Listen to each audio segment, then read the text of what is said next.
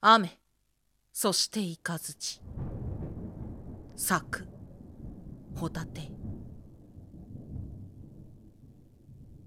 嵐が来る。絶望だ。未来は決定してしまった。私の住む場所には滝がなかった。最近この池にやってきた黒恋が私を笑った。それで分かった。分からされた。私の命は人間がこの身を眺めるためだけに与えられたのだと。例えば滝壺に生を受けたならばこのまだらの実はやたらと目につき即座に食われてしまうだろうと。黒恋は卑屈にパクパクと言葉を紡ぐ。俺たちはあんたを引き立てるために連れてこられた惨めな命だ。この惨めさに報いるためにもあんたはその派手な鱗をひけらかしこの小さな池で生きて死ねと。絶望だった。未来は決定してしまった。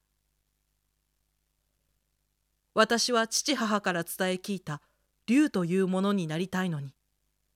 私の胸びれ背びれ尾ひれを力の限りに打ちつけ滝を登って天に至りたかったのに。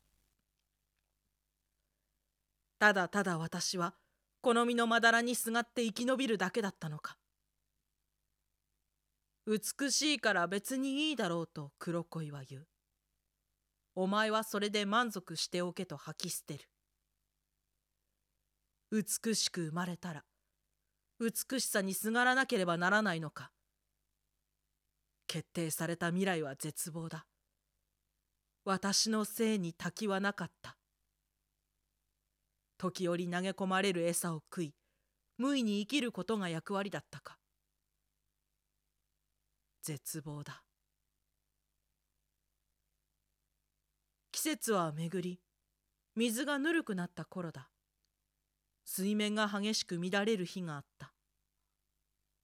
雨。それも激しい雨。暗い水面が時折強く光る。側線にドゥーンドゥーンと水の震えが届く。嵐だ。大きな嵐だ。私は水面に口をつけただ生きることを諦めた。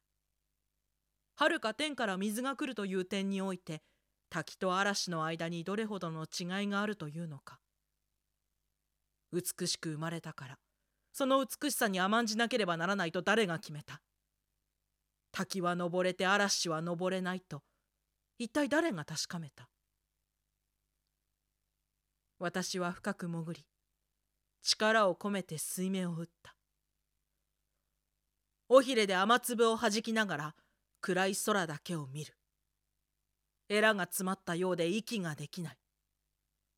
意識はすぐに遠くなる。暗いのは空なのか意識なのかわからないまま尾で雨を打つ。空の光にこの身を焼かれてなお私は登る。登っているはずだ。